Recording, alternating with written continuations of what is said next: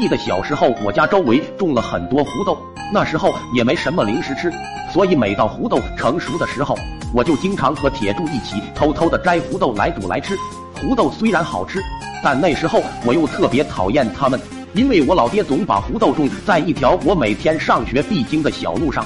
那时候早晨露水特别多，加上小路又窄，尽管每次经过我都会先拿棍子把露水打落，但我的裤子鞋子仍难免会被打湿，弄得我每天早上都要在教室里哆嗦半天。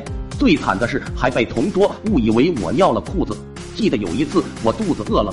便和死党铁柱一起去偷我家的胡豆吃，来到那条小路，偷偷的将胡豆摘下来放进袋子里，然后来到附近的一片竹林里。这次我们打算用竹筒来煮。我将胡豆从胡豆家里剥出来，铁柱拿着镰刀砍大青竹子，用刀把将竹节的一端敲出个洞，然后将剥出来的胡豆豆子放入里面，加入干净的水，再用芭蕉叶揉成团塞住那个洞。接下来就把竹筒放在火上烤。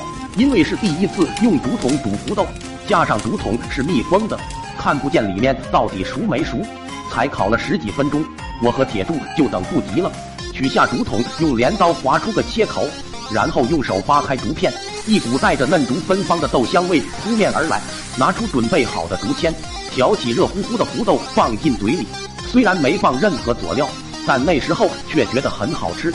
吃完胡豆后，我们又用竹筒枪大战了八百个回合，然后我们便回了家。本以为普通平常的一天就这样结束了，却没想到还有喜事要发生。晚上我躺在床上睡得迷迷糊糊的时候，突然一股股胀痛感从肚子里传来，双手不自觉地摸向肚子，感觉像是按在了一个高高鼓起的皮球上。赶紧一看，顿时就给我吓懵了，自己的肚子竟不知何时胀成了一个球。我是又痛又怕。心想自己这难道是有了？嗯嗯啊的哭喊了起来。老爹老妈发现后，赶紧将我扛进医院。医生检查后说我是食物中毒。一番盘问下，我将白天偷吃胡豆的事说了出来。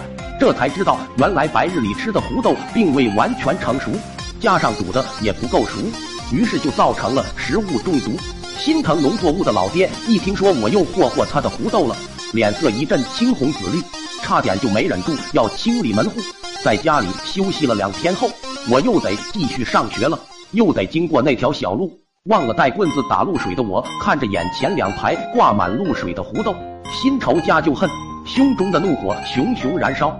一低头，发现路边竟正好放着一把镰刀，心中感叹道：“这可就不能怪我了。”赶紧跑过去，拿起镰刀，朝着两排胡豆，手起刀落，大开大合，左右开弓。速度飞快，砍得正兴起的时候，突然一声带着咆哮音的怒骂声在我前面响起。这熟悉的声音当场就把我给吓懵了。只见不远处的胡豆丛一阵抖动，一个熟悉的身影缓缓爬了出来。果然是老爹。老爹一爬上来就踉跄着朝我冲来。兔崽子，我这胡豆是跟你有仇还是咋的？你看我今天不把你手抓抓给你打断！一顿藤条炒人棍直接给我吃撑了。于是老爹就去学校，又给我请了两天假，然后逼着我这两天跟着他去挑粪、浇水、种菜，说要让我体会下干农活的辛苦。从没干过什么重活的我，不到十分钟就痛得眼泪哗哗哗，一度以为自己就要活不了了。